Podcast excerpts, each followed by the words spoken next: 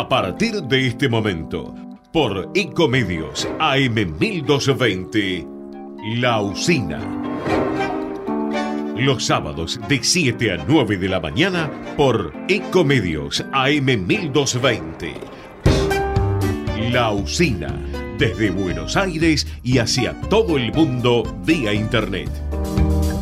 Todos los sábados de 7 a 9 de la mañana con la conducción de Néstor Zula. La Usina, generador de noticias.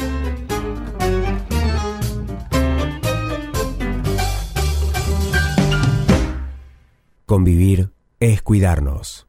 Legislatura de la Ciudad Autónoma de Buenos Aires. Desde Lanús, impulsamos un proyecto de ley para endurecer las penas de los delincuentes que cometen delitos contra los adultos mayores. Entregamos más de 2.500 botones de pánico y lanzamos una campaña de acompañantes para aquellos abuelos que quedaron solos en la pandemia. Informate en lanús.gov.ar.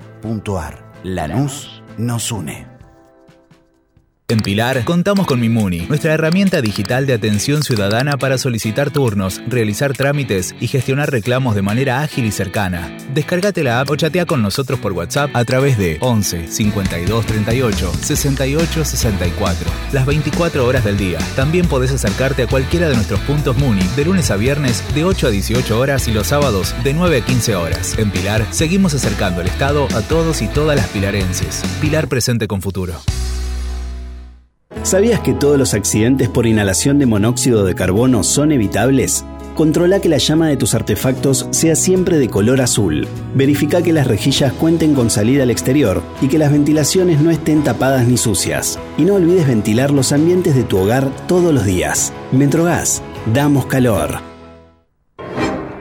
El resumen semanal de toda la información. La usina. Generador de noticias.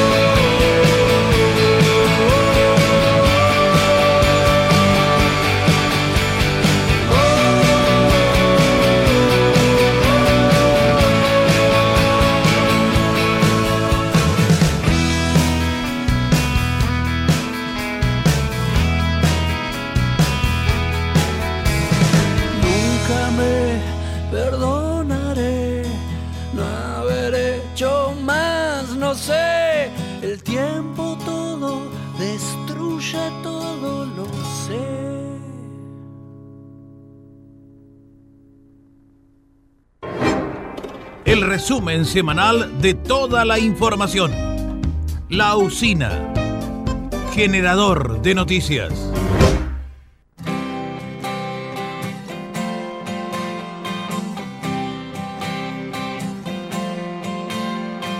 Hoy está lloviendo en el terraplén, las gotas caen, rozan mi piel, los acertijos me hacen emocionar. No aguanto más y es que aún recuerdo el pastel aquel que preparaste para el domingo aquel. Estabas toda lista para mí y yo ni cuenta me di. La bomba encendí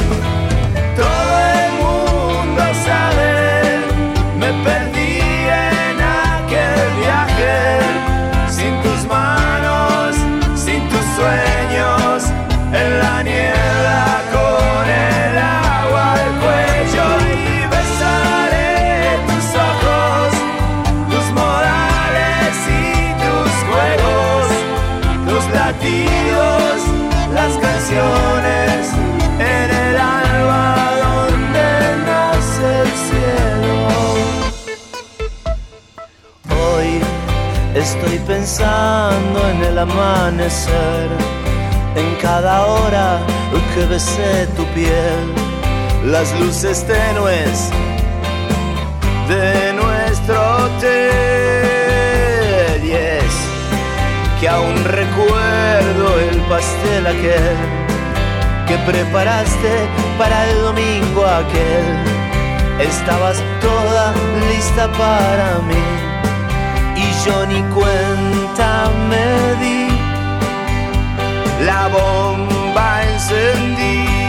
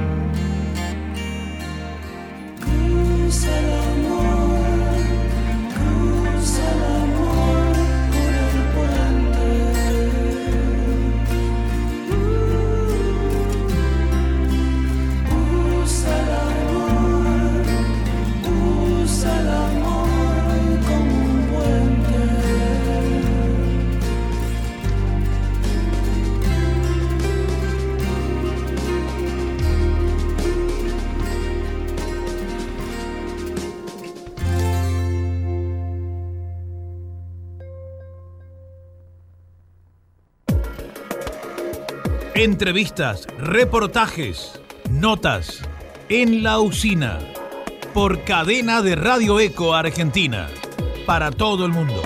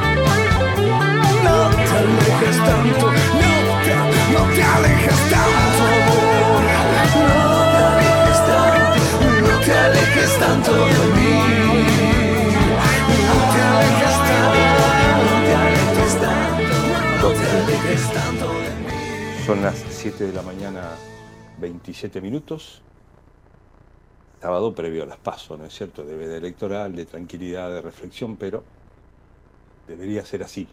No lo es. No lo es. Semana de muertos. Semana de muertos. Muertos con lo que se tiraron los políticos de un lado y del otro. O de todos lados, porque no solamente porque siempre hablamos de, de los dos partidos más grandes o con más posibilidades, de, o tres en este caso, si sumamos a Milei, si es que tiene chances. Eh, los tres partidos con más posibilidades de tener más votos, ¿sí? pero se tiraron de todos lados, con una chiquita de 11 años asesinada por ladrones, este, a los que capturaron en cinco minutos. Bueno, cuando quieren los encuentran. Vi que solamente se habló mal eh, de la policía y de los distintos gobiernos, ¿no? Se responsabilizó al gobierno municipal, al gobierno provincial, al gobierno nacional. Escuché que se habló poco de la justicia. Y la justicia siempre que logran detener, en los escasos casos que logran detener a los asesinos, resulta que tenían antecedentes ninguno era un principiante, que todos habían tenido ya un ingreso, policial, carcelario, todos tenían antecedentes penales, siempre. ¿Por qué están sueltos? Y de acá no van, nunca nos van a escuchar bancar la mano dura, nunca. Pero ¿por qué están sueltos? Porque resulta que el Código Penal no sirve, hay que llevarlo a la edad de imputabilidad hay que llevarla a 14 años, a 12 años, a 8 meses, a un nene de 5 años, no sé. Eh, El debate es ese, ¿no? ¿Quién mete más bala? El debate es quién hace más justicia. Porque si siempre que atrapan un asesino, ladrón, la clase de delincuente que atrape, siempre le encontramos que tiene antecedentes. ¿sí? Y que los vericuetos legales no sé si es puerta giratoria, si la puerta es fija, si no gira, si hay una para entrar, otra para salir, si es más grande la puerta para salir que para, entrar, si es que estar preso sirve de algo, o simplemente es un posgrado, es conocer nuevas bandas en la cárcel para ya tener trabajo asegurado al salir. ¿Eso es ir preso? No lo sé. El sistema no funciona. Ahí está la clave el sistema no funciona. El sistema de prevención del delito no funciona. El sistema de hacer justicia una vez cometido el delito no funciona. Los encuentran si tienen ganas. Escuché decir por ahí, todos sabemos quiénes fueron, ya los conocemos. ¿Cómo si los conocen? Y los conocéis y están robando arriba de una moto. Pero, ¿qué, ¿qué es lo que conoces? Porque si hay algo que conoces y no haces para evitarlo, Así que te metiste de cómplice. ¿Cómo es? ¿Cómo funciona? A ver. A ver si alguien puede salir a explicar cómo funciona. A ver si dejan de tirarse con un muerto. de un lado o del otro. Que es culpa del municipio, que es culpa de la provincia, que es culpa del país. Y se tiran con los muertos, con la chiquita muerta, con el médico asesina, muerta no, asesinada, con el, con el médico asesinado, con el profesor de gimnasia asesinado en el sur del Gran Buenos Aires, con el manifestante que murió en el obelisco, de un infarto, dicen unos, producto de eh, la, pelea con la policía que le provocó el infarto, dicen otros. Pero el tipo está muerto. O sea, el cierre de campaña para las PASO es de quién, de quiénes, o de quién, o de quiénes son los muertos. Y los muertos son culpas de la negligencia de todos, del sistema de seguridad que falló, del sistema judicial que falla, del sistema carcelario que falla y del sistema político que falla. No la democracia como sistema político, sino los pensamientos políticos o las ideas políticas como forma de gobierno. Bueno, esta es, así cerró. En vez de cerrar a, toda, a, todo bombo, digamos, a toda alegría, a todo festejo, una campaña electoral, para ver que gane el mejor, por lo menos en esta paso, en esta previa, bueno, en este ensayo, como quieran llamarlo, en, este filtro para ver quién puede llegar a la general, que eso es la paso, un filtro para ver quién puede En vez de cerrarlo a toda orquesta, a toda alegría, a todo, a todo entusiasmo democrático, lo cerramos a todo velorio. A todo velorio. Y como si no alcanzara con los muertos, nos tiramos con los muertos por la cabeza. Es tuyo, es tuyo, es tu culpa, es tu culpa, es tu culpa. Vos que no cuidaste, vos que no lo, que lo dejaste salir, vos. Una vergüenza. La verdad que lo mejor que hicieron este, fue suspender las campañas avergonzados por lo ocurrido. Porque eso es lo que deberían sentir, vergüenza. Vergüenza. Ahora, ¿alguien cree que alguien tiene la respuesta? No. Todos sabemos que nadie la tiene. ¿Y alguien cree que alguien tiene la solución? No. Todos sabemos que nadie la tiene. Este es el problema. Tenemos problemas económicas, económicos. ¿Alguien cree que alguien tiene la solución? Todos sabemos que nadie. Todos sabemos que nadie. Por lo menos en caminos que nadie sufra. ¿Quién la va a pagar? ¿Usted quién cree que va a pagar la que debemos? ¿Usted quién cree que va a pagar la que debemos? ¿El- ¿Los que la pidieron o nosotros? La que debemos. ¿Quién la paga? ¿Los que la pidieron o nosotros? Nosotros. Los hijos, los nietos, con el viejo speech. Una deuda que pagarán nuestros nietos, bueno, el viejo speech. Bueno, es la oportunidad, ¿no? Viene la elección, mañana, es la oportunidad. De quién sirve, quién no sirve, quién da esperanza, quién no da esperanza. El problema no es el sistema, el sistema es el mejor, el democrático. El problema son los hombres y mujeres que están al frente. ¿Hay que cambiarlos? Sí. ¿Por quién? No sé. ¿Hay que cambiar algunos, a todos? No lo sé. ¿Quién sirve, quién no sirve? No estamos encontrando al que sirve. ¿Es el problema de, uno, de dos, de los 20 que gobiernan o es, el, o, es, o es el sistema del armado económico argentino? ¿O es como se armó el país y no podemos desarmarlo? Porque recurriendo a la historia, a los analistas, a los historiadores, vemos que el país se armó más o menos como estamos. Se armó con esa idea, con poder económico concentrado y con lucha de clases. Y estamos ahí en la lucha de clases y seguiremos en la lucha de clases. Ahora, la lucha de clases está bien, está bien, es buena, si tiene resultados. Si es solo lucha, no. La lucha de clases es bienvenida, que cada uno defienda sus derechos. Pero el resultado nunca aparece. O sea, si queda en lucha, si queda en proyecto en intento.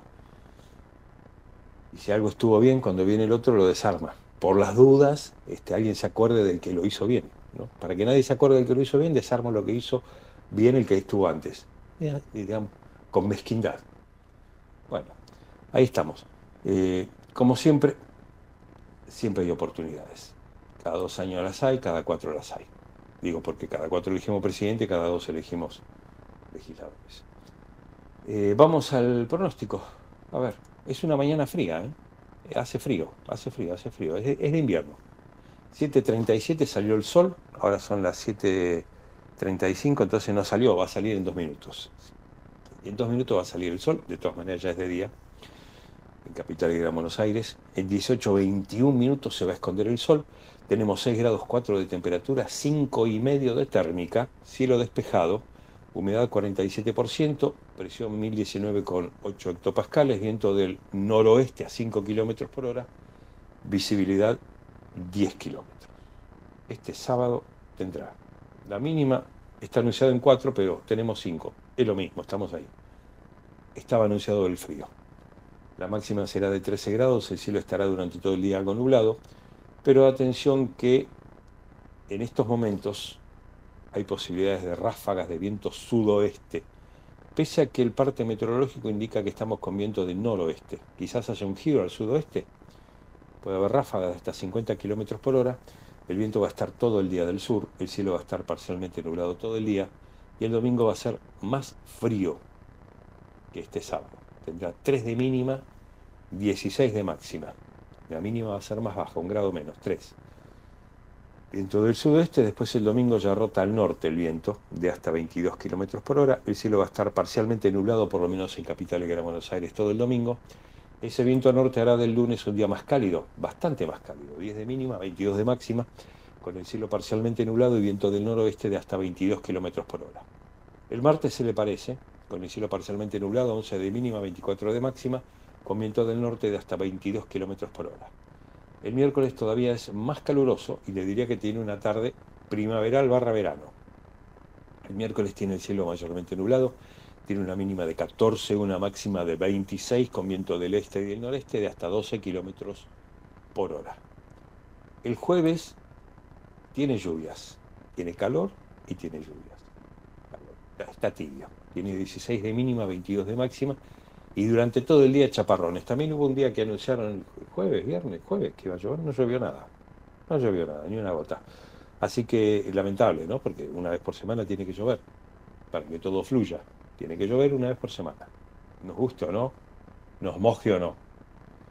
16 de mínima, 22 de máxima para el jueves, con chaparrones durante el todo el día, un 40% de posibilidades, con viento del este de hasta 22 kilómetros por hora. El viernes tiene ya no lluvias, tiene el cielo mayormente nublado, 15 de mínima, 21 de máxima, ya con viento a través del sudoeste de hasta 31 kilómetros por hora. Veremos cómo está el próximo sábado, si está como este, frío. Ahora tenemos entonces 6 grados 4 de temperatura, 5 y medio de térmica, si sale salga abrigado. No va a tener que llevar demasiado la campera en la mano porque la máxima para hoy es de 13 grados y tendrá todo el día con viento sur, así que es probable que esa campera les sirva para todo el día. Bueno, ¿qué están diciendo este, los principales portales? A Infobae dice, al borde de las PASO, la inseguridad vuelve a impactar socialmente y suma incertidumbre al cálculo político. Ni consultores ni equipos de campaña se animan a pronosticar hasta qué punto pesa el tema que produjo un final abrupto de campaña. A la par, siguen las especulaciones sobre el nivel de asistencia a la elección, todo en un cuadro marcado por la delicada situación económica. El clima económico antes de votar, cuáles fueron las principales variables previas a cada primaria y cómo incidieron en el resultado. Eh, bueno, eso es básicamente. Después todavía está donde consultar el padrón electoral para ir a votar. Supongo que la mayoría ya lo habrá hecho. Pero si no, todavía se puede hacer. Con un gol de Messi, el Inter de Miami venció 4-0 al Charlotte Football Club y se clasificó a la semifinal de la League's Cup. Vio que ahora que no tenemos fútbol doméstico, que tenemos poco, Copa Libertadores apenas, hasta el próximo fin de semana que empiece el campeonato, todo está centrado en el Inter de Miami. ¿no? Que hay que pagar para verlo. Que, digamos, el que paga el fútbol codificado para ver este, el fútbol doméstico, no, con eso no, hay que pagar más. Hay que pagar Star Plus para poder ver a Messi y si no, te muestran la tribuna y te relatan el partido como si fuese una radio. O sea, eh, la Fórmula 1 hay que pagarla, digamos, todo hay que pagarlo. No, muchacho, yo no pago más. Fútbol y no pago más. No pago más, basta. Que HBO, que este hay que pagarlo, que Star Plaza hay que pagarlo aparte, que la Fórmula no, para. No, no, para. En serio te digo, para. Y hay que llamar todos los meses al cable para ver si te rebajan. Llamás y te rebajan. Llama, llama al cable. Dice, no, mira, esta factura que me llegó entre Wi-Fi y, televisión es una barbaridad. Sí, sí, le vamos a aplicar inmediatamente, ¿eh? A los 10 segundos te aplicaron un descuento del 50%. No llamás, pasó, listo, pum, adentro. Adentro, te la cobraron. Detuvieron a un menor de 17 años por el crimen del médico en Morón. Claro, bandas mixtas, los menores son inimputables, entonces no, no, este, lo mate quien lo mate. Este, ya está acordado que el menor fue el que lo mató, entre ellos, ¿no? O sea, ya saben cómo declarar que fue el menor, y el menor es inimputable. Puede ir al instituto de menores, qué sé yo, después, cuando cumple la edad, puede, pero, pero tiene más vericuetos. Como es un menor, tiene más vericuetos. ¿Hasta dónde hay que llevar la ley? No, no lo sé. No lo sé porque no lo saben ni los especialistas. No se ponen de acuerdo. ¿A dónde hay que llevar la edad de imputabilidad? Mm, no tengo opinión sobre el tema. Lo que sí sé es que la estrategia es esa. Siempre fue un menor y el menor es inimputable. Detuvieron a un menor de 17 años por el crimen del médico Morón. La economía que viene, ¿qué va a pasar con la actividad productiva y comercial luego de las pasos? La autopsia al manifestante del obelisco concluyó que no recibió lesiones y que murió de una hemorragia pulmonar, como se hubo un enfrentamiento con la policía. Después si tuvo que ver o no. Ahí está. Eh, ahí está lo que hablábamos al principio. Se están tirando con los muertos. Vergonzoso. Vergonzoso. A mí me daría vergüenza este, entrar en una polémica por una chiquita de 11 años asesinada. La verdad me daría vergüenza. Un respetuoso silencio. Significante Morena, dice perfil.com hoy en su portal, que el caso de Morena tenga una repercusión distinta transforma a la víctima en un significante que la trasciende y está altamente connotado con la discusión electoral. El sociólogo Luis Costa recordaba a Durkheim sentenciar que la unidad de los efectos demuestra la unidad de la causa, para explicar por qué Morena se convertiría o se convertía en un caso también político. No debe serlo. No debe serlo. No debe serlo. Este, todos fallaron. Todos fallaron. No busquen al que falló, fueron todos. Incluida la justicia la que casi nadie nombró. ¿Mm? Congestión, edema y hemorragia pulmonar, los resultados de la autopsia de Facundo Molares. ¿Mm? Los forenses destacaron que no se observaron lesiones traumáticas con características punzantes, cortantes o penetrantes en el cuerpo del militante que murió tras ser detenido por la policía de la ciudad. Bueno, eh, crimen del médico en Morón, detuvieron a un joven de 17 años y buscan a otro de 14.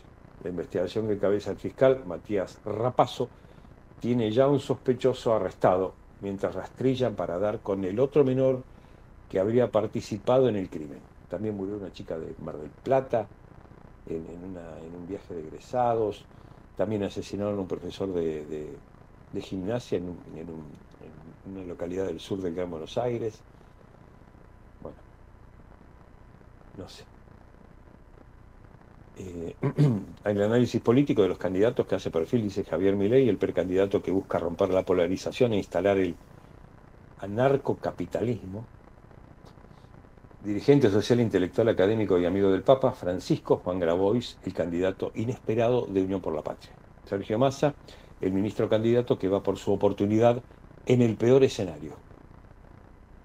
Inseguridad versus represión, el debate antes de la veda, revuelo político y acusaciones cruzadas en el último día de campaña, lo que le decíamos. ¿De cuánto es la multa por no votar en las PASO y quiénes están obligados a hacerlo? Escrutinio de las pasos, el director nacional electoral explicó que a, a qué hora se conocerán los primeros resultados.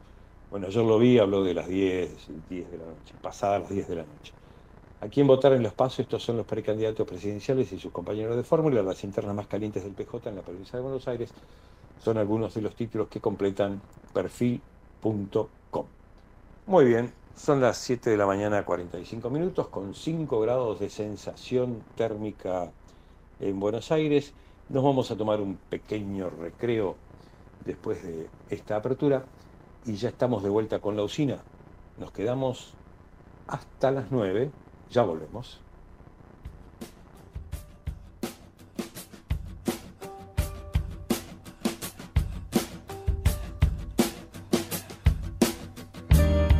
Vos me estás mirando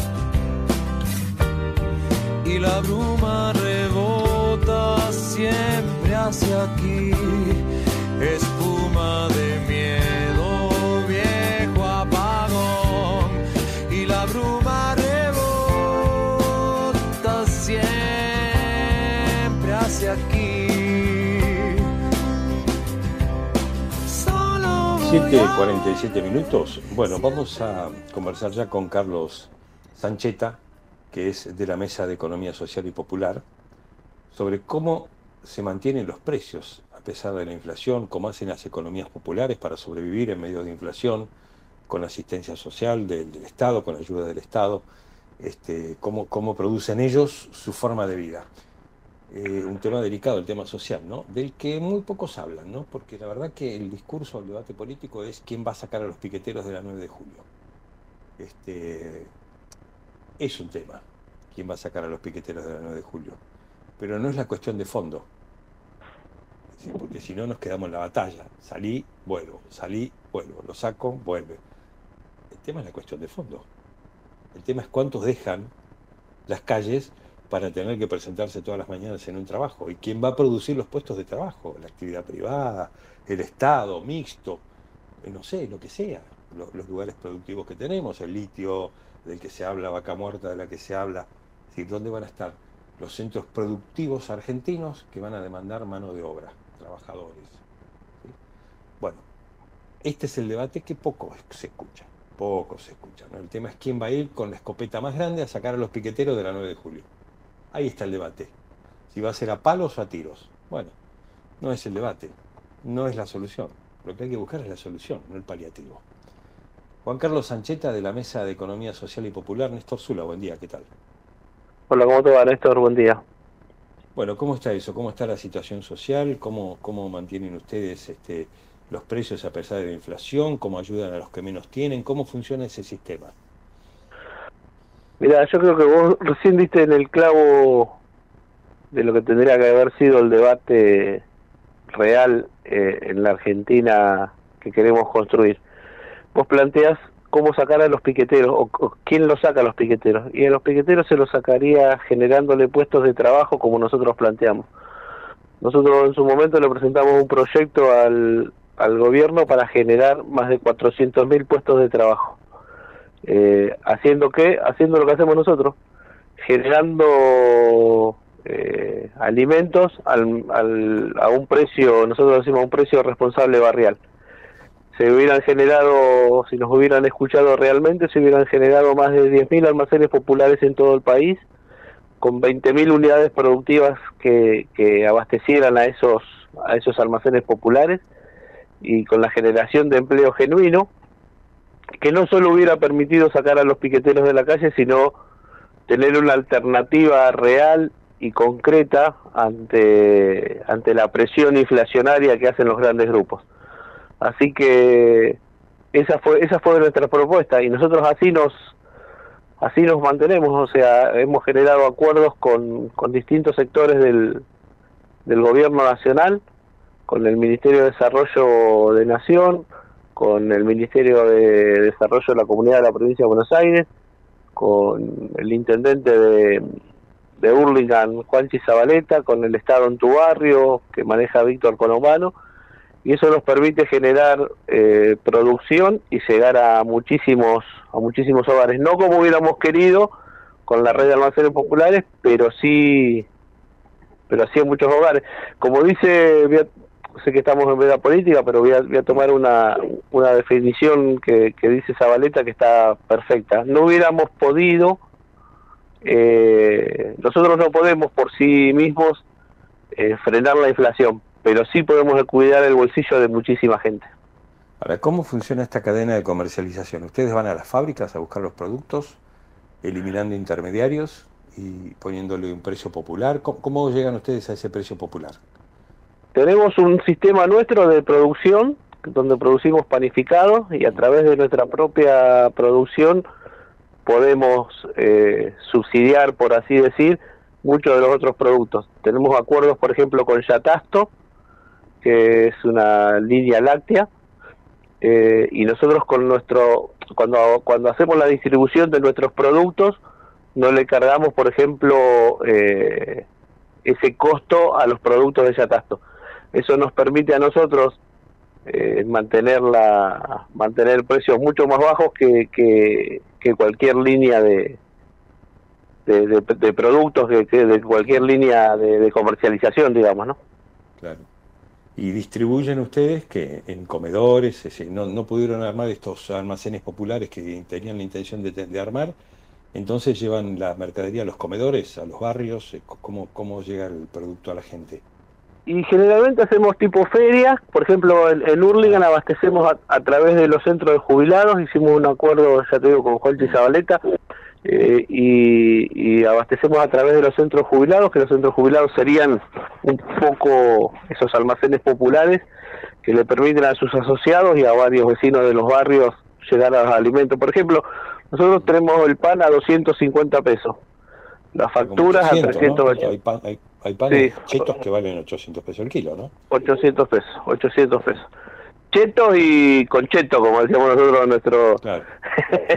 En la juventud. Eh, exactamente. Eh, las facturas a 380 pesos, pero también tenemos la el litro de leche a 240, 250 pesos, no me acuerdo bien ahora.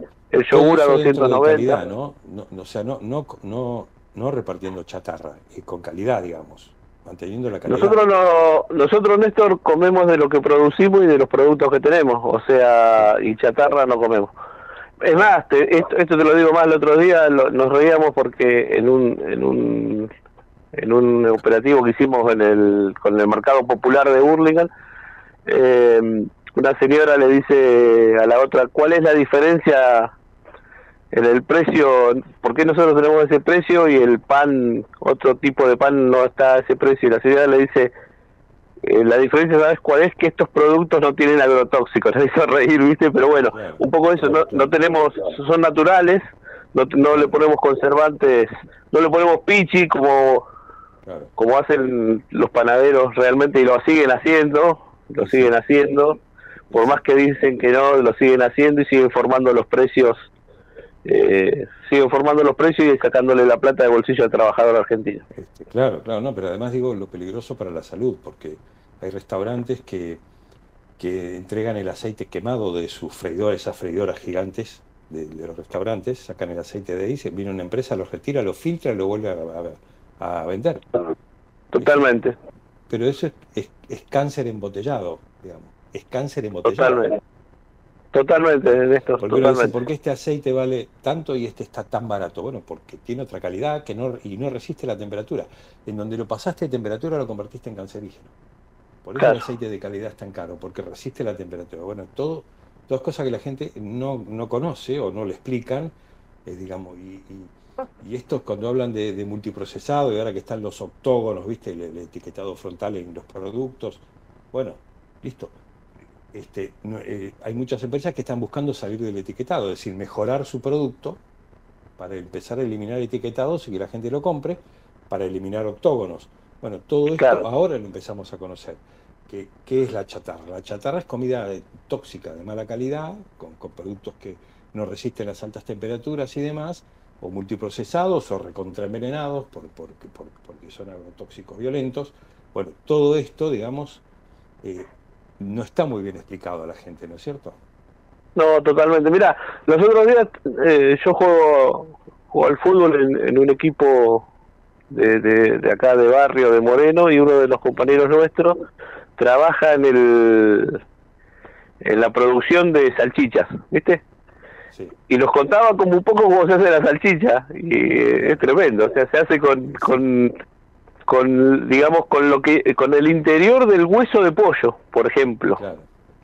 Hacen toda una pulpa, lo procesan, lo multiprocesan, le ponen un emulsionante, bueno, o sea, es una porquería. Lo que, lo pasa es que lo que hace rica son lo- los condimentos que le ponen.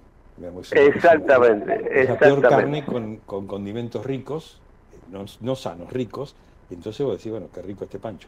Comete un pancho. Exactamente. Cada 15 días comete un pancho. Pero que no sea tu dieta el pancho porque es tóxico. Exactamente, tal cual, tal cual.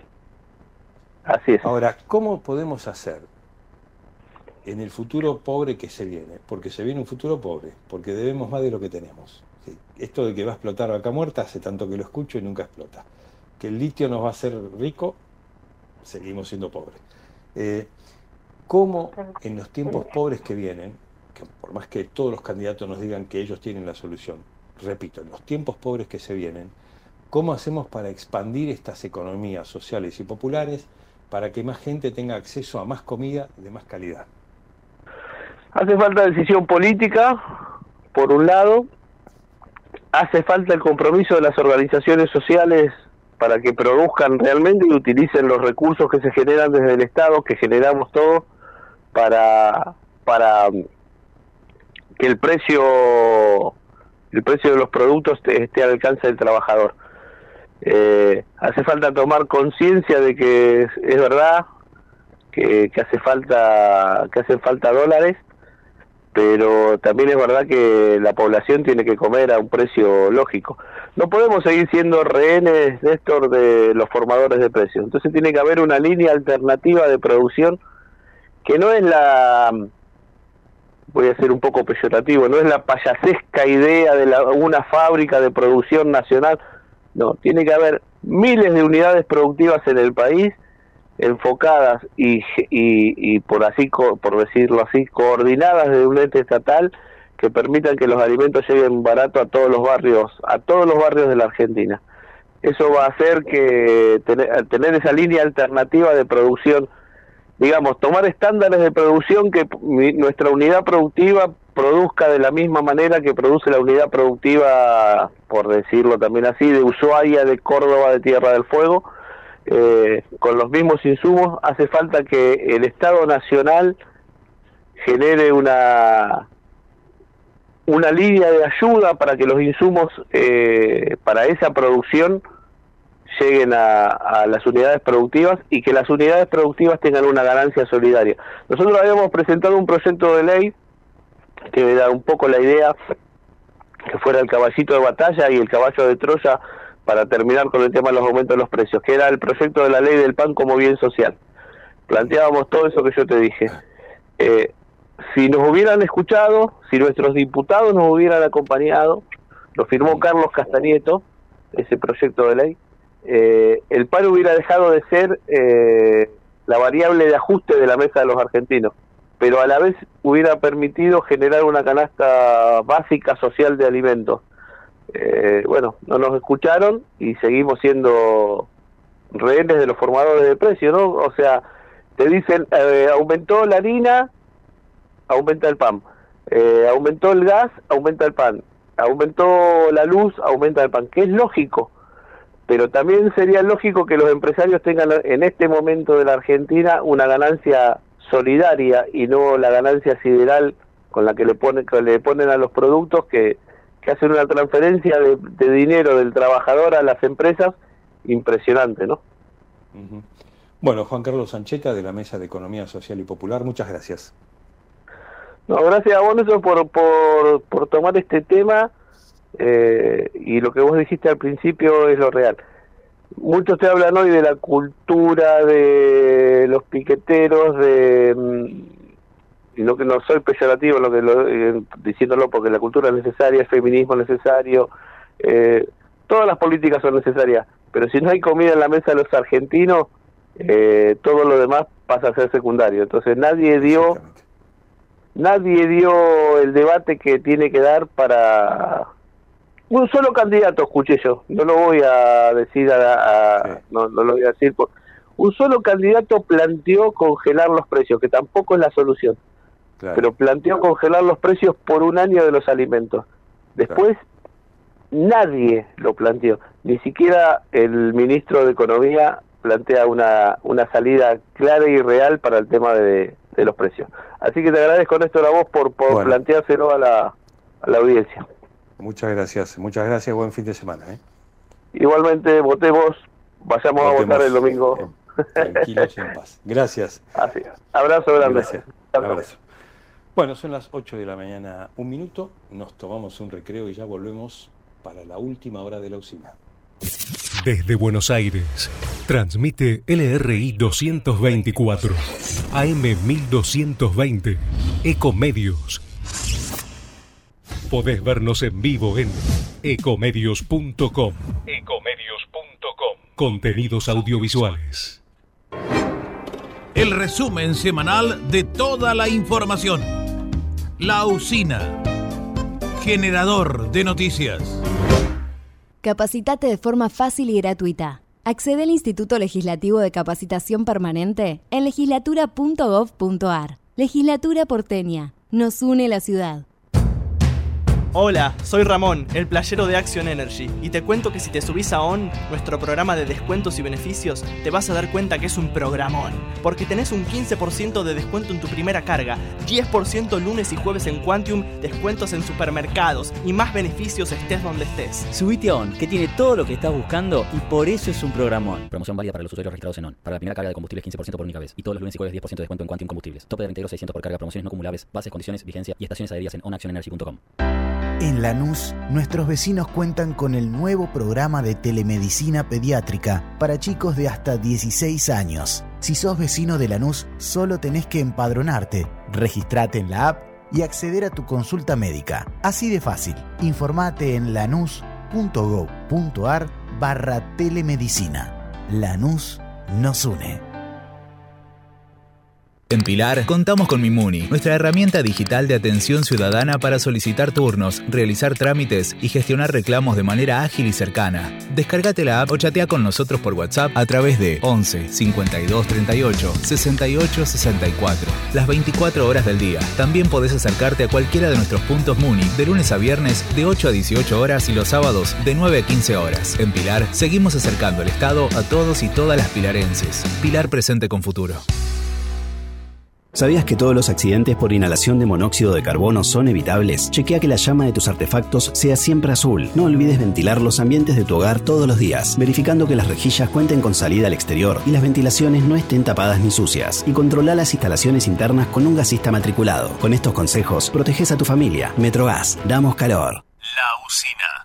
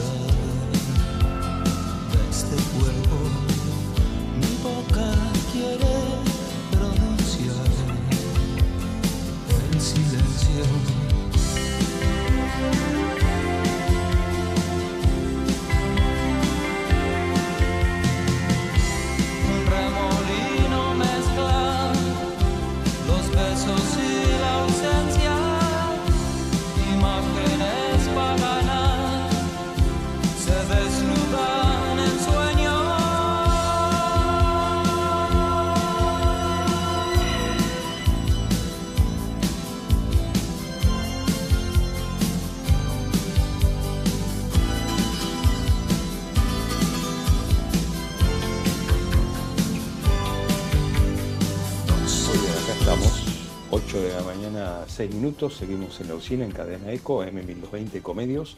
Estamos hasta las 9 de la mañana. Repasemos un poco los datos del Servicio Meteorológico Nacional. 6 grados 4 de temperatura en Buenos Aires, 5,5 de térmica, 5,5 de térmica, 47% de humedad bajísima, ¿no? Para el amanecer. El amanecer suele tener bastante más humedad, por lo menos el doble, 80 habitualmente, ¿no? En promedio. 47% ahora, 1019,8 hectopascales de presión, viento del noroeste a 5 kilómetros por hora, visibilidad 10 kilómetros máxima para este sábado, 13 grados que tendrá, mayormente nublado el cielo. Tiene alguna ráfaga la mañana de viento del sudoeste, este, que ya va pasando, de todas maneras habrá viento del sudoeste de hasta 30 kilómetros por hora, que hará que la mañana del domingo sea más fría que la del sábado. Es de 3 de mínima, 16 de máxima, sin lluvias, con el cielo parcialmente nublado, y después rotando el viento al norte, que hará del sábado, del lunes, perdón, el viento norte del domingo hará que el lunes sea un poquito más cálido, 10 de mínima, 22 de máxima, el martes 11, 24, el miércoles primaveral, 14 de mínima, 26 de máxima, esa primavera cómo termina con lluvias para el jueves, con lluvias para el jueves, este, chaparrones, acá el jueves falta, pero chaparrones. Ojalá ocurran, ¿no? Chaparrones para el jueves. El viernes, parecido al jueves 15 de mínima, 21 de máxima. Hay viento del sur el próximo viernes. Veremos cómo es el próximo sábado. Si es frío como este, que tiene. El, el otro fin de semana es largo, ¿no? Me parece. El próximo fin de semana, ¿qué sería? 2, 6, 7, 19, 20. Me parece que el lunes 21 es feriado, que se corre el 17 de agosto para el lunes 21. Este, después ahora, ahora lo chequeamos y lo confirmamos. Bueno, lo cierto es que ahora la temperatura en Buenos Aires es de 5 grados y medio. Es una mañana fría, ¿eh? es una mañana fría y la tarde no va a ser mucho más calurosa, la máxima para hoy de 13 grados. Bueno, todos los que viven en departamentos ¿sí? y comparten con sus queridos vecinos, este, llevar adelante las cuentas, las administraciones, el sueldo del encargado, el pagar la luz, el agua, los espacios comunes, todo este lío. Todo este lío, vio la pesadilla de la reunión de consorcio en la que nunca se llega a ninguna solución. Finalmente, ¿qué se hace? Se dice, bueno, no, no, vamos a hacer una cosa. Como no nos ponemos de acuerdo, le damos al administrador el mandato para que él resuelva el tema. Termina así. La voltereta termina así. Vamos a hablar con un especialista sobre este tema, con Martín Elizagaray, especialista en tecnología aplicada a la propiedad horizontal. ¿sí? La tecnología como aliada entonces de los complejos o de las complejas situaciones de un consorcio. Martín Elizagaray, Néstor Zula, ¿qué tal? Buen día. Néstor, ¿qué tal? Buen día, ¿cómo estás? Muchas gracias por, bien. por Bien, llamarme. Por favor. Bueno, ¿es la tecnología una aliada que puede solucionar los desacuerdos adentro de un edificio? Eh, puede ayudar, como vos bien decís, cada, eh, eh, es difícil, pero sí, puede ayudar. En los últimos años la tecnología, justamente, de hecho, de la pandemia para acá, empezó a ser muy necesaria en, en todo lo que es las comunidades, ya sea edificios, barrios cerrados, en cualquier tipo de comunidad. Justamente, de hecho, la pandemia ayudó porque por, por reglas y- o por o por prohibiciones que hubo eh, de contacto y demás, eh, tuvieron que contratar este tipo de servicios eh, como plataformas, como aplicaciones y demás, y a partir de ahí quedó, no quedó como una tendencia. ¿Qué hay disponible entonces para los para los este, los edificios? ¿Qué, qué tecnología hay disponible para gestionar mejor? Mira, eh, nosotros siempre le hacemos como un paralelismo de home banking. ¿Cuál es eh, la idea de, este- de estas plataformas? Es que cualquier vecino, ya sea propietario o inquilino, tenga una herramienta donde poder hacer absolutamente, o sea, no sé si absolutamente todo, pero tratar de hacer la mayor cantidad de cosas sin necesidad de estar llamando a la administración o tener que acercarse. Desde, por ejemplo, hacer una queja o una sugerencia y que eso sea un canal fehaciente para después poder hacer el seguimiento de eso y el, el- el famoso, o sea, nosotros con, los- con, con muchos clientes escuchamos el famoso no, yo llamo a la administración y no me responde, entonces eso genera un roce y un problema con la administración. Con este tipo de herramientas esas cosas tienden a desaparecer. Como también puede llegar a ser eh, en, quizás en edificios más, eh, eh, más modernos que hoy eh, tienen usos comunes, una, una parrilla, a un salón para utilizar, poder reservarlo también de alguna manera más automática, eh, por supuesto que pagar las expensas de manera online con una- alguna plataforma de, de pago. Es básicamente un home banking aplicado al consorcio, salvando la diferencia, por supuesto, ¿no? de lo que es el banco. ¿Pero qué es una aplicación? Aplicación, en realidad hoy por hoy se utiliza mucho lo que son aplicaciones móviles o plataformas web. Son los dos canales principales que se utilizan. Pero la tendencia es la aplicación. ¿Y cómo, cómo es en términos generales esa aplicación? Digamos? Por supuesto, se descarga en el teléfono. ¿Y quiénes alimentan la aplicación? ¿La alimenta el administrador? ¿La alimenta la, la, la comisión? La- Dependiendo de la estructura y el tamaño. Sí. Exactamente, perdón que te interrumpa. Eh, No, no, no. Dependiendo de la estructura que tenga el, consorcio. Si es un consorcio chico, con, con- sin usos comunes o sin seguridad quizás eh, en la guardia, ¿no? una guardia abajo, lo el- es solamente el administrador quien, quien alimenta.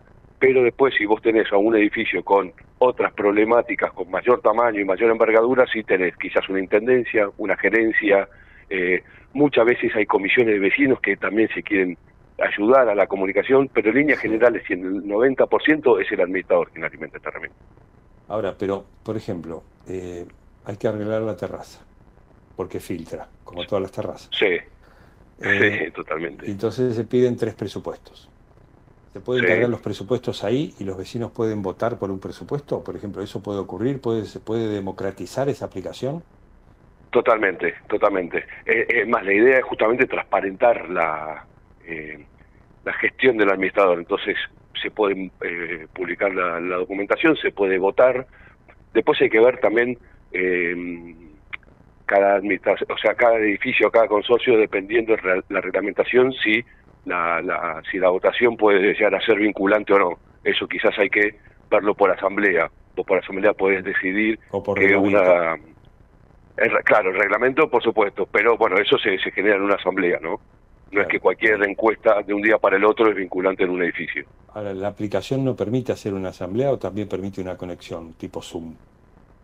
Sí, hay aplicaciones justamente que sí te permiten hacer asambleas online, Ah, que es algo que nosotros creemos que hoy todavía, o sea, en la pandemia fue necesario, después cuando volvimos un poco a la normalidad, hoy no se está utilizando mucho, pero creemos que en el futuro sí las asambleas van a ser, van a ser 100% online. Porque, Las porque es la presenciales son un tendencia, por supuesto. Yo voy a las Las presenciales, son un presenciales son un fracaso. Sí, totalmente, totalmente es un fracaso. Nunca vas a tener más del 10% de las personas que, que viven. Con suerte. ¿eh? Bueno, sí, pero bajan 10 y hay 10 ideas. Hay 10 ideas y siempre hay alguno que tiene como los 10 poderes, entonces esa idea es muy fuerte. la verdad que son medio un fracaso la- las reuniones de consorcio en líneas generales. Pero bueno, Ahora, esto quizás el día de mañana eh, empieza a cambiar. ¿Cómo llegamos a esta aplicación? ¿Qué hay que hacer? Digamos, eh, que- ¿quién la tiene que bajar? ¿Todos la tenemos que bajar? Digamos, ¿cómo, cómo se llama la aplicación? ¿Cómo llegamos? eh, ¿Cómo llegamos? ¿Cuáles son los pasos, los primeros pasos para llegar a, a la, a Nosotros- acceder a la tecnología del consorcio?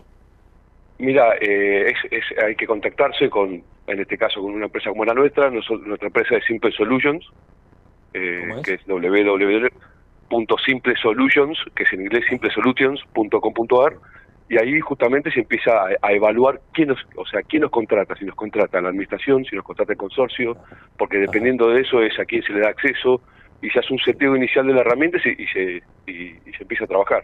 Ahora, ¿ustedes Eh, no siempre vos administran? Sí. ¿Cómo? ¿Perdón? ¿Ustedes también administran? Si, si los No, contratan no, nosotros ustedes, damos ¿ustedes servicio a los administradores. Nosotros hacemos la administración, si querés, de la herramienta. Los ayudamos a los administradores y a los consejeros a que esta Pero entre herramienta ustedes y funcione. la comisión tiene que haber un administrador.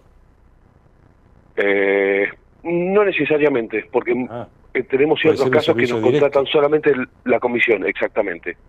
porque porque tienen Ustedes muchos problemas de comunicación ustedes quizás entre ellos.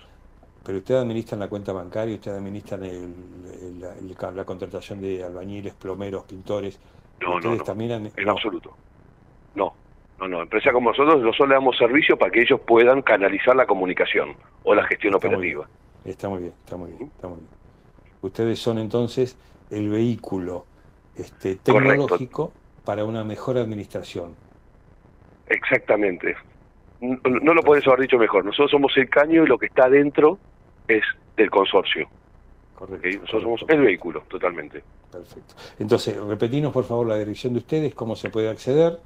Este, Es y cómo- Sí. www.simplesolutions, con T y con S al final, punto com, punto ar. Perfecto, perfecto. Bueno, buenísimo, una gran idea, yo creo muy útil, ¿eh? Y el futuro, yo Bueno. creo que es el futuro. Bueno, que, muchísimas gracias. eh, me parece que estamos estancados, ¿eh?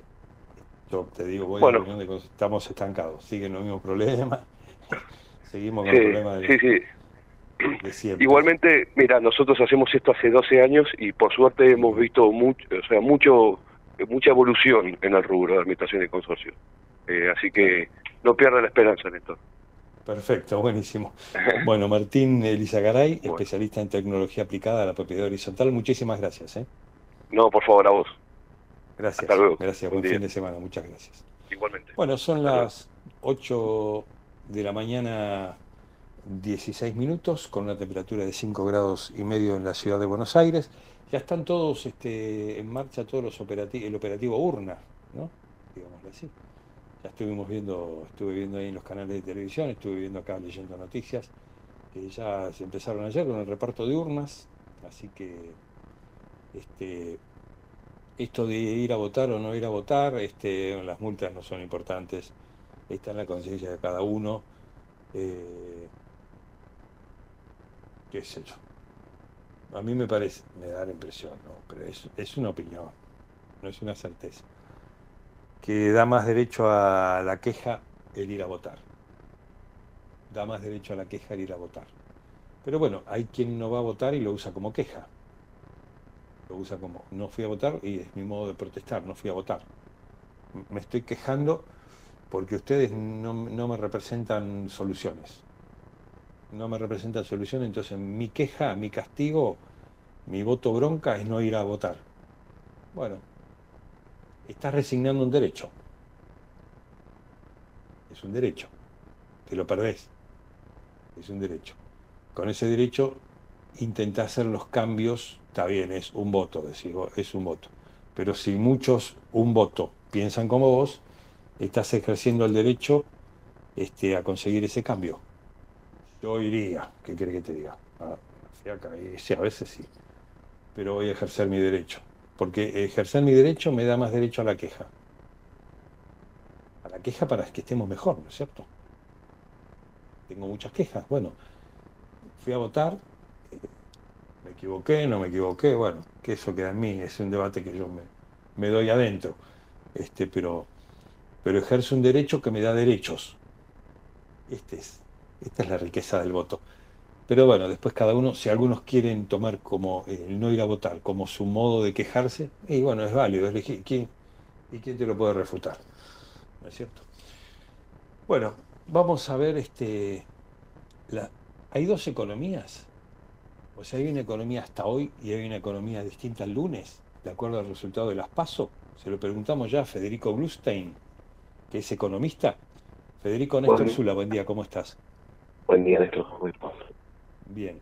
Eh, yo sé que la pregunta tiene una carga de, de ironía o de incógnita que, que no existe, digamos, ¿no? No, es decir, no hay dos economías, el lunes seguimos siendo los mismos. Pero digo, ¿puede haber otra economía en este juego que te propongo a partir del resultado de las PASO? Y parte de realidad tiene esa pregunta debido a que todo lo que se acumuló hasta ahora hay llama efecto preelectoral, ¿no? Que es en base a cómo se ven todas las medidas que tienden a llegar a esta elección respecto a la inflación, al dólar, a la cantidad de pesos que hay circulando, a la cantidad de dinero que invierte el gobierno para tratar de sumar votos y después está el resultado puesto y obviamente todo lo que sucede consecuente de ese resultado. De todas formas, creo que esta es una elección eh, donde va a haber a un resultado descontado. Ya eh, por lo pronto el mercado ya sabe más o menos cuál va a ser la fuerza que más votos va a tener, ya sabe cuál más o menos va a ser el resultado del oficialismo y ya sabe más o menos qué es lo que le parará, salvo alguna medida intensa de acá hasta octubre. Pero después, obviamente, el, el martes sale el dato de inflación, la gente sigue viviendo, quiere ver cómo también le impacta este este concatenado resultado electoral no en su economía. Entonces hay como vos decís hay dos economías pero también hay tres porque está la economía día posterior y la economía de la gente que es otra economía diferente. Eh, Federico, no sé si, si está dentro de tus posibilidades moverte hacia algún lugar con mejor señal. a ver sí a ver ahí me, me, me oís mejor Ahora está mejor, sí. Eh, pero vos me decís, el mercado ya sabe. Eh, ese que el mercado ya sabe, ¿qué significa que, que el dólar se fue arriba de los 600? ¿Eso quiere decir que el mercado ya sabe? Claro, en realidad lo, lo que podemos ver es que, por ejemplo, no hubo una caída ni una suba fuerte del Merval, no hubo eh, una, una corrida real sobre el tipo de cambio más allá de los paralelos, es decir, no hubo en el, en el oficial una corrida muy fuerte, sino que lo que se ve es que el mercado tuvo sus herramientas para acceder a dólares, de los pocos que hay, y lo hizo. Después lo que vemos también es que aumentó el, el- el- la cantidad de plazos fijos en el último mes. Entonces, el, el mercado eso lo ve como diciendo, bueno, el resultado electoral va a ser este. Yo no voy a cambiar tanto. ¿Por qué? Pues si hay más plazo fijo, hay, no hay una corrida real sobre el tipo de cambio oficial. Hay además eh, una inflación que va a ser seguramente un poquito más arriba que la del mes pasado. Sumado a esto, después tenemos que eh, lo que tiene que ver con acciones y, y el Marval se mantiene estable hacia arriba, ya el mercado descuenta el resultado electoral ahí.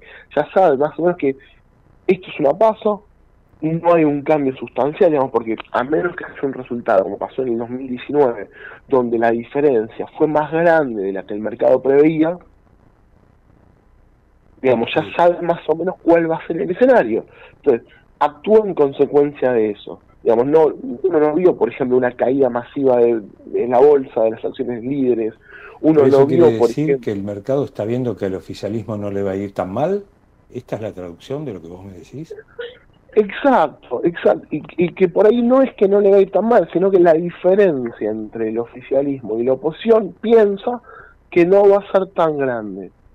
¿Eso qué quiere O sea, decir? Que el esto resultado no está toda esta descripción, toda esta descripción económica y financiera que vos acabas de hacer, ese, es que, la- que el mercado ve un empate.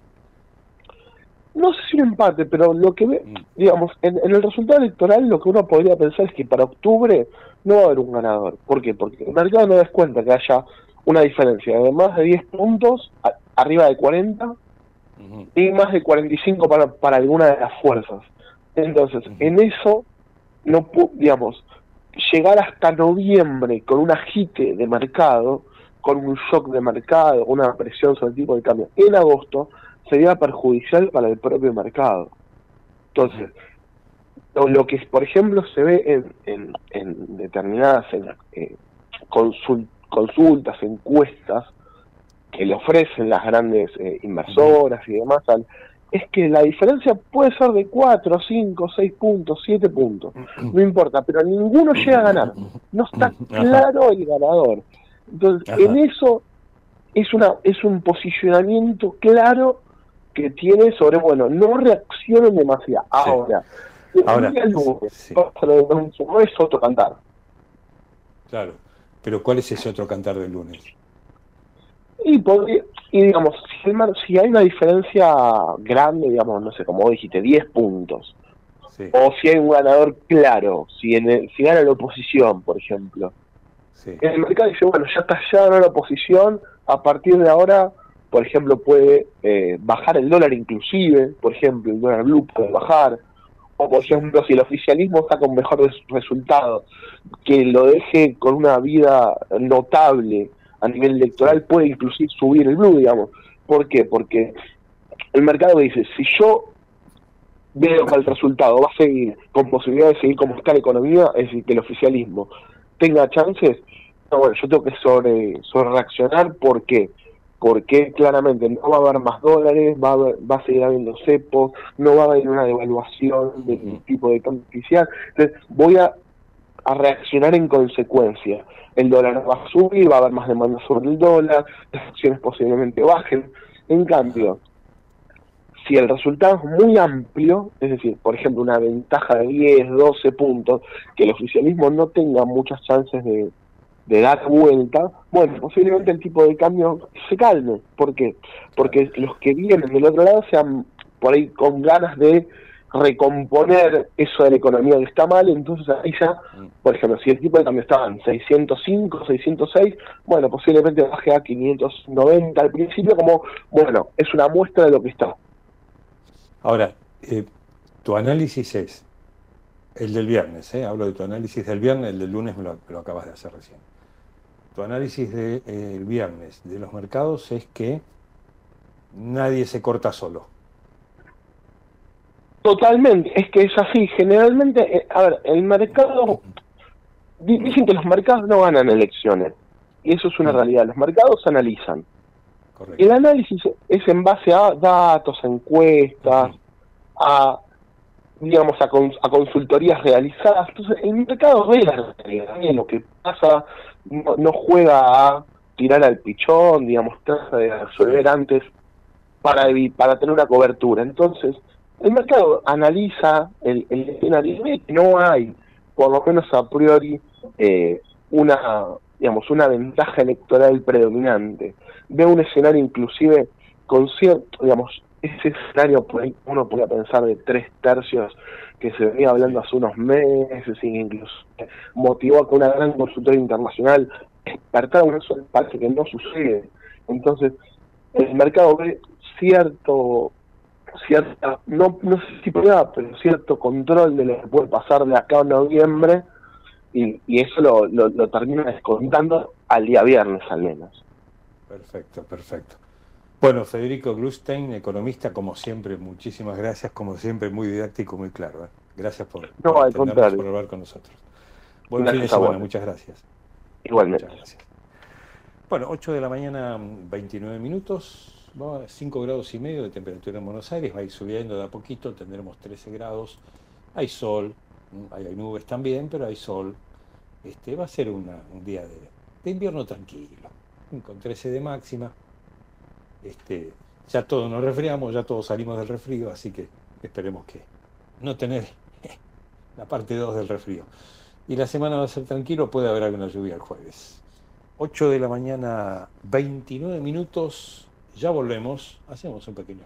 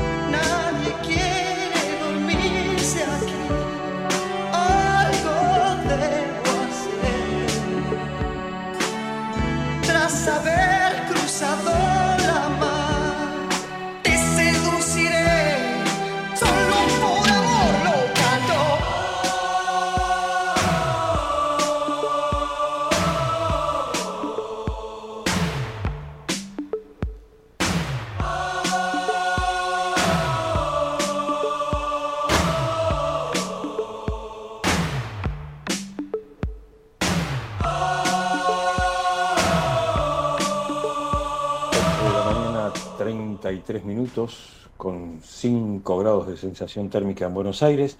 Decíamos al inicio de la usina, allá por las 7 y pico de la mañana, cómo se tiraron con los muertos, con la chiquita de 11 años asesinada, este señor de los movimientos populares que falleció en el obelisco, bueno, a causa de un infarto, hubo un enfrentamiento con la policía, el médico asesinado, el profesor de gimnasia asesinado también por delincuentes, y todo el mundo se quiere sacar al muerto de encima, ¿no es cierto?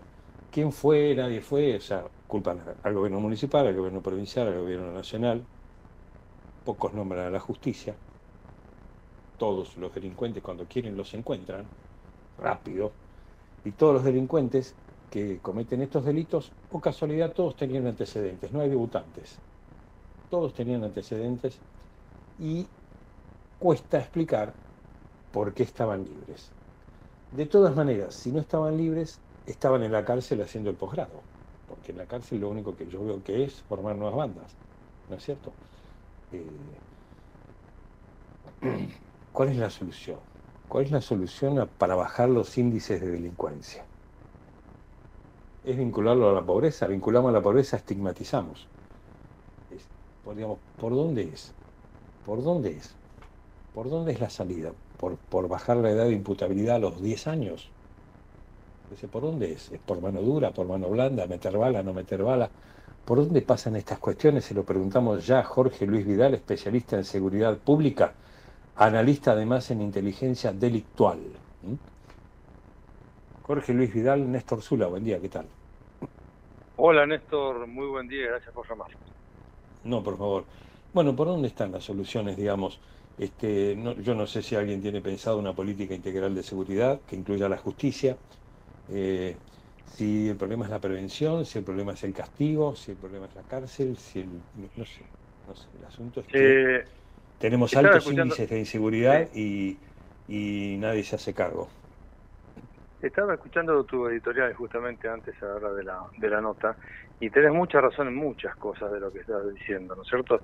Yo creo que hay culpas concurrentes, sea de la seguridad pública como de la justicia, pero también hay que decirlo, y esto yo me he cansado de escribirlo, que en esta provincia, específicamente en la provincia de Buenos Aires, ¿no es cierto? En las dos o tres últimas décadas se dejó hacer, ¿sí? Es decir, no se supo, no se quiso, no se tuvo la inteligencia o la capacidad de ordenar la política pública de seguridad y la lucha contra el narcotráfico, ¿no es cierto? Y tratar de refundar, ¿no es cierto?, una policía, ¿no es cierto?, que hoy, hoy ha perdido el dominio del terreno. Es una policía este, en parte cruzada y en negocios con el narcotráfico. Entonces, si vos sumás un par de cuestiones muy álgidas, ¿sí? muy complicadas a lo que es la seguridad, como este, la laxitud que tiene que tiene la justicia con los delincuentes, es decir, aquellos que cometen cierto tipo de delitos que no va, no están este, presos este, si tienen penas de menos de tres años, aquellos que son reincidentes hacen juicios abreviados para poder tener una pena mucho menor y siempre están entrando y saliendo, eso que conocemos como la puerta giratoria. Y esas culpas concurrentes son las que llevan a que estemos como estemos, ¿no es cierto? Este, eh, hoy por hoy, esta ineptitud de los dirigentes políticos con responsabilidad en la seguridad llevaron a que la población, este, cuando vos le pones un micrófono para que opine, llevaron a que la población eh, piense que el mejor delincuente es el delincuente muerto. Es decir, no, no quiere más nada. Ya la gente ni siquiera quiere justicia, quiere venganza. ¿sí? Ahora, Es- eso, es, yo eso es lo que estamos. yo- sí. Yo escucho a, a muchos especialistas y a muchos políticos eh, hablar del narcotráfico, de eliminar el narcotráfico. Ahora bien, supongamos, lo logramos, eliminamos el narcotráfico. ¿Qué hacemos Sí. con los adictos? Digamos, ¿a quién le van a comprar los adictos?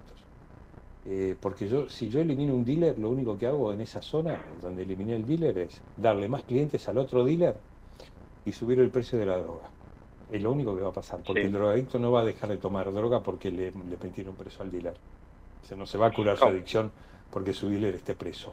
Es decir, escucho, Esa es una cuestión, listo, esa es una cuestión médica, Ametralladora para todos los narcos, se acabaron los narcos. No hay más narcos, no hay más droga, pero hay adictos. ¿Qué hacemos con los adictos? Los tiramos a la basura, los llevamos al seance. Es decir, esta es la solución No. que yo no escucho, porque si no es No, integral. no, esa- esa porque, es acá una hay, cuestión médica. porque acá hay gente enferma, gente enferma, que es cliente de narcos violentos. Entonces, ¿cómo hacemos? Ujú. cómo- ¿Cuál es el camino? Aquí hay un camino que es el que hay que seguir, este, que se sigue en todos los países serios que han luchado y siguen luchando contra, el narcotráfico. Eh, hay una cuestión este, en la lucha contra el narcotráfico que es, en principio, no dejar que la droga ingrese al país. Sí, ahora voy a- al meollo de tu pregunta, pero en principio hay que dejar que la droga no, este, hay que luchar para que la droga no ingrese al país. ¿Eso cómo se hace?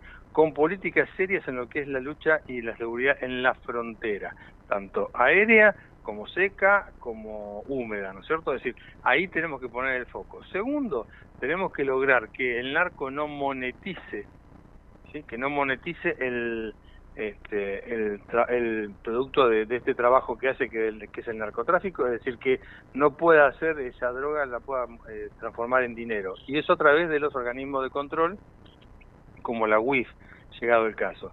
Ahora, ¿qué hacemos aquí adentro cuando ya la tenemos, cuando ya pasa por acá? Cuando la droga pasa, transita por nuestro país y aquellos que se encargan de manejarla cobran, se encargan de manejar la logística, cobran justamente en droga, eh, cobran justamente en kilos de cocaína, que es la que se termina consumiendo acá y que viene de Colombia, eh, Perú o Bolivia. Eh, lamentablemente, el que la consume y es adicto tendrá que tener un tratamiento especial a partir de la, de la ciencia, de la salud. No es una cuestión que atañe a la seguridad. La seguridad tiene que, tiene que luchar para la prevención, tiene que ser proactiva. Y como no tenemos hoy por hoy una gran agencia nacional antinarcóticos que luche, ¿no es cierto?, se- centre todo aquello que corresponde a la lucha contra el narcotráfico en el país, al no tenerla, tenemos estos graves problemas. Y este problema también se trasunta en lo que es eh, en lo que es justamente el accionar del narco que ha corrompido a la policía, a la fuerza de seguridad. Generalmente cuando decimos esto lo hablamos en general, ¿sí? es decir, no todos los integrantes de una fuerza de seguridad están eh, están cruzados justamente por el narcotráfico o el negocio del narcotráfico. Pero es muy cierto, es muy cierto, inclusive ayer justamente lo escuchaba de un periodista como Raimundo Roberts, que decía que en su último libro él puso explícitamente que el negocio de la cocaína, que el negocio de la droga en la provincia de Buenos Aires estaba manejado por la policía, que este, por eso estaba tan ordenado el negocio, por decirlo de alguna manera, y no estaba como en Rosario, donde este, todos los días bandas narcos se están peleando. Así que la policía de la provincia de Buenos Aires para él es la, la, la policía que es la organizadora y la Sí, a mí lo que me, a mí negocio lo que me narco. parece, a mí lo que me parece es que lo que primero tenemos que lograr es que no se mate más por droga. Este es el primer paso. No haya más muertes por la droga, porque no podemos este, eliminar eh, o evitar que haya drogadictos, consumidores. Mientras haya consumidores va a haber vendedores. Mientras haya consumidores va a haber vendedores. Acá lo primero que tenemos que evitar son las muertes por narcotráfico, por droga, por menudeo, por donde sea, por, por el punto de la cadena de comercialización que cada uno quiera tomar, todo vale. No más muertes por droga. Y después Sí. vemos cómo dejamos al narco sin clientes para que el narco deje de ser narco, porque si no, de lo contrario, digamos, si hay demanda, hay producto, si hay producto de vendedor. Esto, digamos, por más que Sí. salgamos con una ametralladora cada uno, no va a pasar. No, no, va no, a no, pasar. no. Mientras Y haya demanda, esta- mientras haya demanda, mientras haya adictos que vayan a buscar droga, va a haber alguien que se las venda, salvo que el Estado Sí. sea el proveedor. No, mira, yo tengo una frase acuñada que se llama que dice, mejor dicho, Estado ausente, narco y delito presente. Y lo que vos decís es muy cierto. Hoy lo que hay es mucha violencia en el delito y esa violencia está dada porque todos estos delincuentes que tienen el cerebro, entre comillas, quemado por el uso de la droga, este, estos chicos no tienen frenos inhibitorios. Entonces, da lo mismo matarte que no matarte cuando se roban un auto. Matarte o no matarte cuando se roban una moto o cuando te roban un simple celular.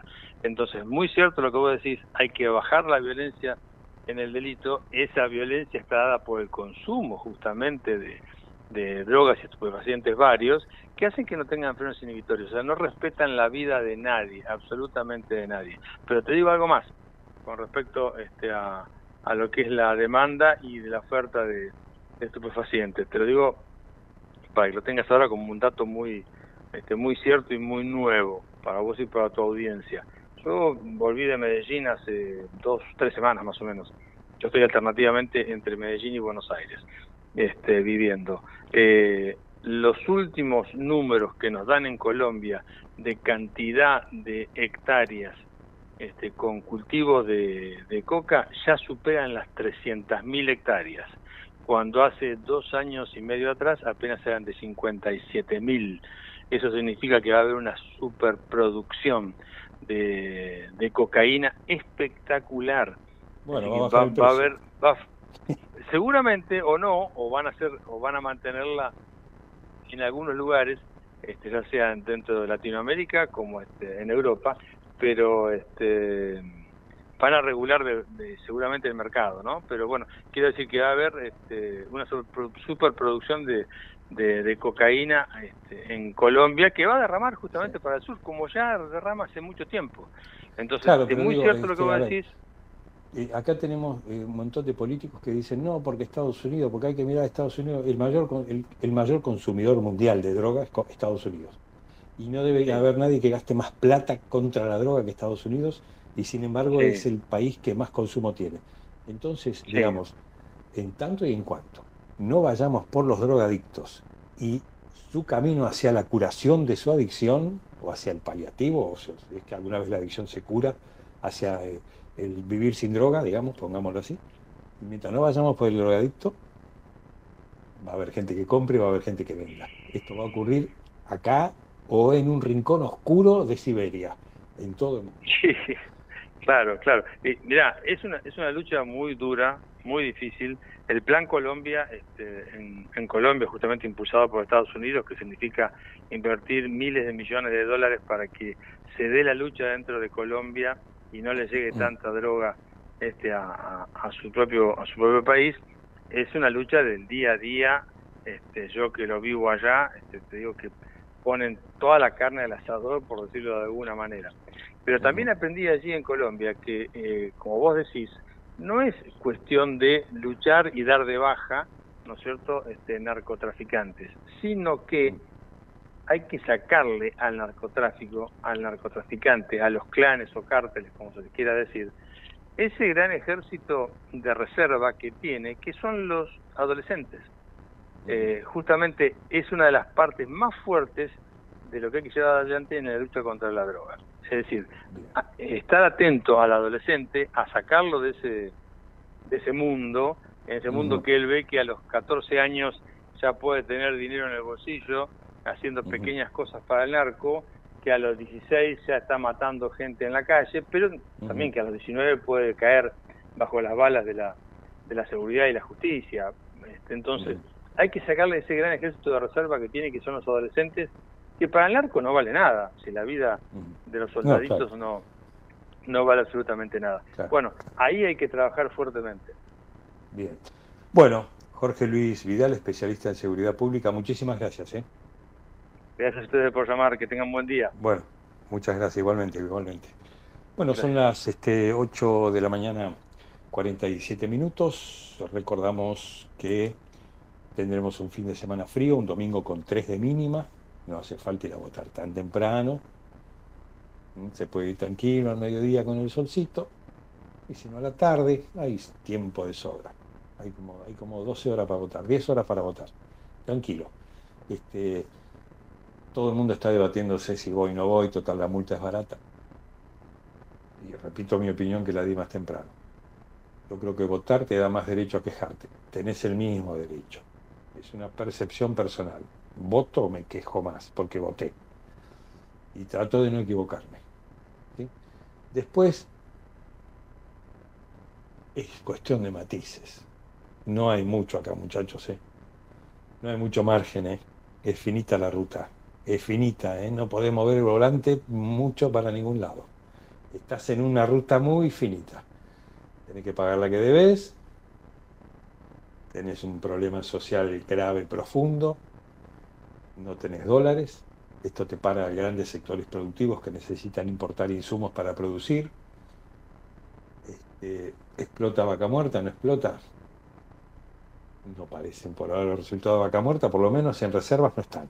Por lo menos en, fluidez de dólares no está vaca muerta. En fluidez de dólares no está el litio. Todo esto que viene, la revolución productiva, como decía Menem, mm, por ahora no la vemos. Los, es matices, ¿eh? Es matices. Tranquilo. No vayas a votar el milagro porque no va a estar el milagro en la mesa ni en la urna. ¿eh?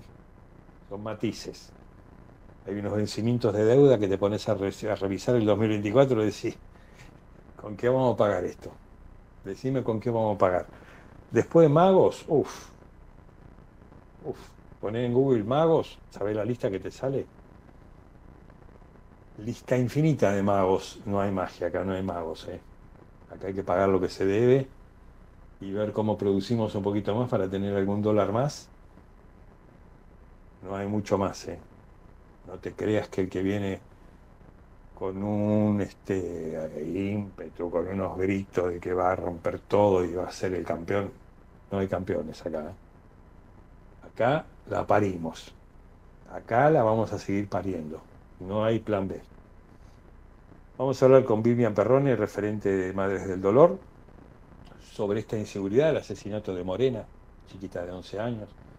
¿Qué pasa con esto? ¿Qué ven las Madres del Dolor en el camino de la inseguridad? ¿Cómo ven la salida? Vivian Perrone, Néstor Zula, buen día. Hola, ¿qué tal? Buenos días. Bueno, ¿cómo ven ustedes todo esto? Recién yo estaba eh, conversando con un especialista en seguridad. Él me decía el problema es el narcotráfico. Yo le decía el problema son los consumidores. O sea, el problema, lo primero que tenemos que ver es cómo le sacamos los clientes al narcotráfico. Porque si no tiene clientes no puede vender. O sea, digamos, es un negocio que no le sirve. Eh, pero yo no escucho a nadie hablar de cómo le vamos este, a, a, resolver la enfermedad a los adictos. ¿no? Todos dicen cu cuántas ametralladoras compramos para matar más narcos y bueno, pero y, digamos, el adicto va a ir a buscar otro narco. Digamos. ¿Cómo, mm. cómo, ¿Cómo es la solución? ¿Qué ven ustedes en la inseguridad de las madres del dolor, que son las que más sensibilidad tienen sobre este tema? ¿no? Mira, lo mismo que opinabas vos recién con respecto a la economía, se puede también trasladar al tema de la inseguridad. Acá no hay, no hay magos. Hay que planificar, es bastante complejo el tema, y es complejo porque no se está haciendo absolutamente nada. Eh, no se está haciendo ni, ni, con respecto a los narcos, ni con respecto a los que consumen, ni, ni desde la educación, ni, ni, desde el acompañamiento después a los familiares de víctimas. Eh, no se está haciendo nada. Eh, yo les puedo dar un, un, ejemplo personal, yo soy familia que tengo a chiquitos en guarda, lo hago desde que tengo 18 años y hace ya 14 años tuve un, un bebé, desde recién nacido hasta que cumplió el año. En la Argentina no sé por qué insisten e insisten con las familias biológicas cuando uh -huh. recibo a chicos que tienen golpes en todo el cuerpo, cuando uh -huh. fueron abandonados, cuando los padres por un tema o por el otro no se pueden hacer cargo.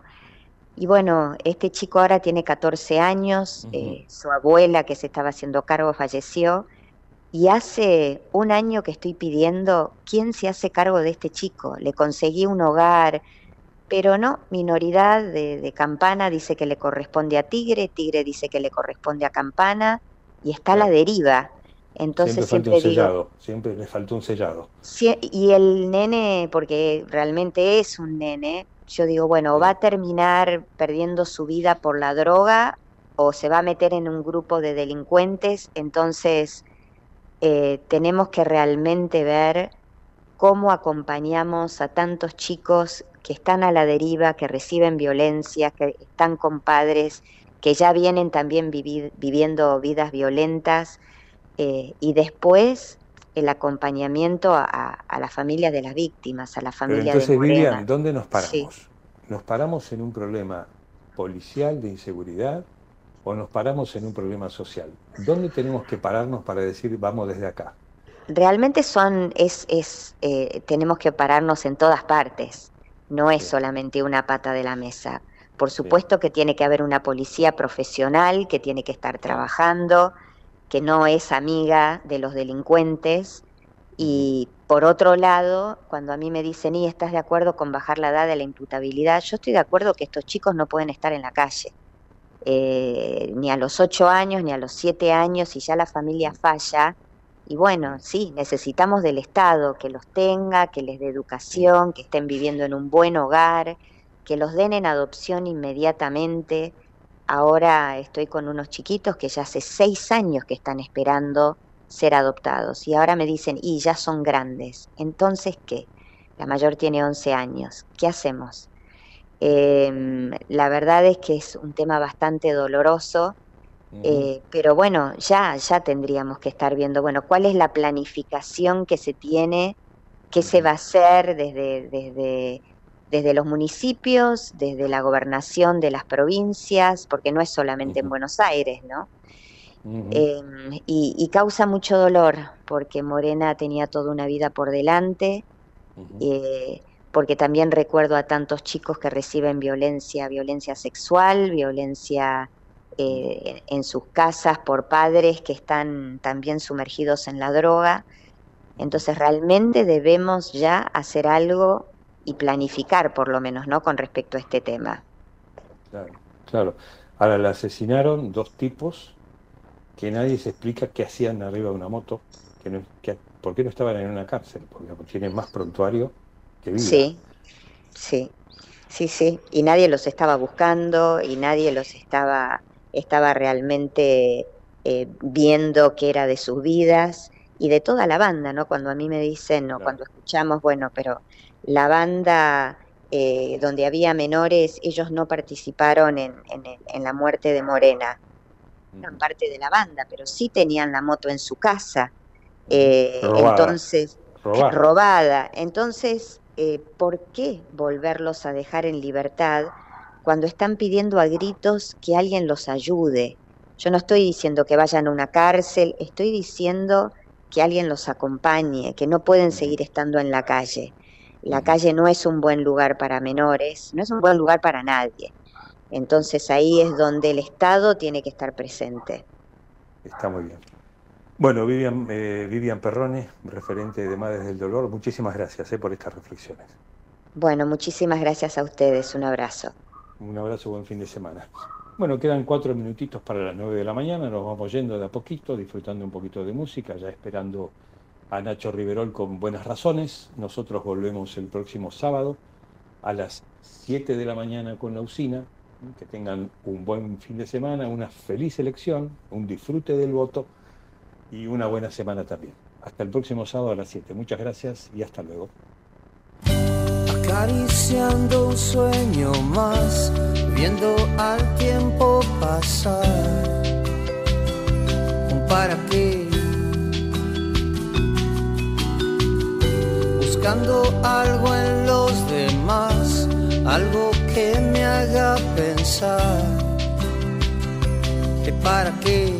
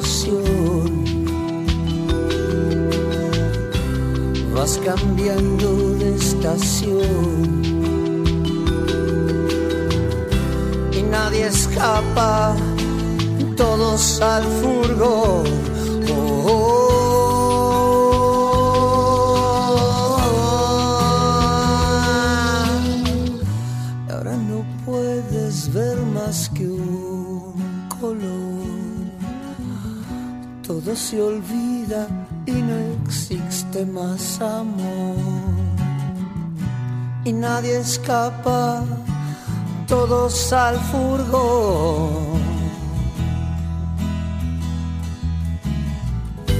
Acariciando un sueño más, viendo al tiempo pasar. ¿Para qué?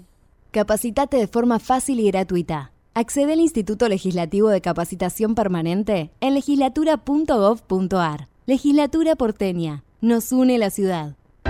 En Lanús, nuestros vecinos cuentan con el nuevo programa de telemedicina pediátrica para chicos de hasta 16 años. Si sos vecino de Lanús, solo tenés que empadronarte, registrate en la app y acceder a tu consulta médica. Así de fácil. Informate en lanús.gov.ar barra telemedicina. Lanús nos une. En Pilar contamos con Mimuni, nuestra herramienta digital de atención ciudadana para solicitar turnos, realizar trámites y gestionar reclamos de manera ágil y cercana. Descárgate la app o chatea con nosotros por WhatsApp a través de 11 52 38 68 64. Las 24 horas del día. También podés acercarte a cualquiera de nuestros puntos Muni de lunes a viernes de 8 a 18 horas y los sábados de 9 a 15 horas. En Pilar seguimos acercando el Estado a todos y todas las pilarenses. Pilar presente con futuro. ¿Sabías que todos los accidentes por inhalación de monóxido de carbono son evitables? Chequea que la llama de tus artefactos sea siempre azul. No olvides ventilar los ambientes de tu hogar todos los días, verificando que las rejillas cuenten con salida al exterior y las ventilaciones no estén tapadas ni sucias. Y controla las instalaciones internas con un gasista matriculado. Con estos consejos, proteges a tu familia. Metrogas, damos calor. Desde Buenos Aires, transmite LRI 224, AM 1220, Ecomedios